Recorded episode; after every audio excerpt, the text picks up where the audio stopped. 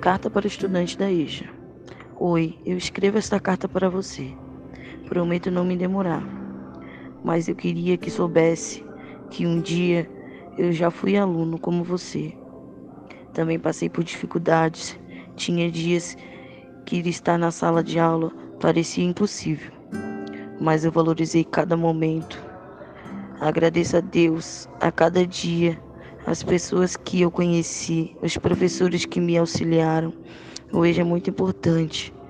Nos dá o direito de estudar, nos traz um pingo de dignidade, no qual a gente implora lá fora. Nos mostra que nada está perdido, que a nossa vida não acabou, que podemos muito, que podemos tudo.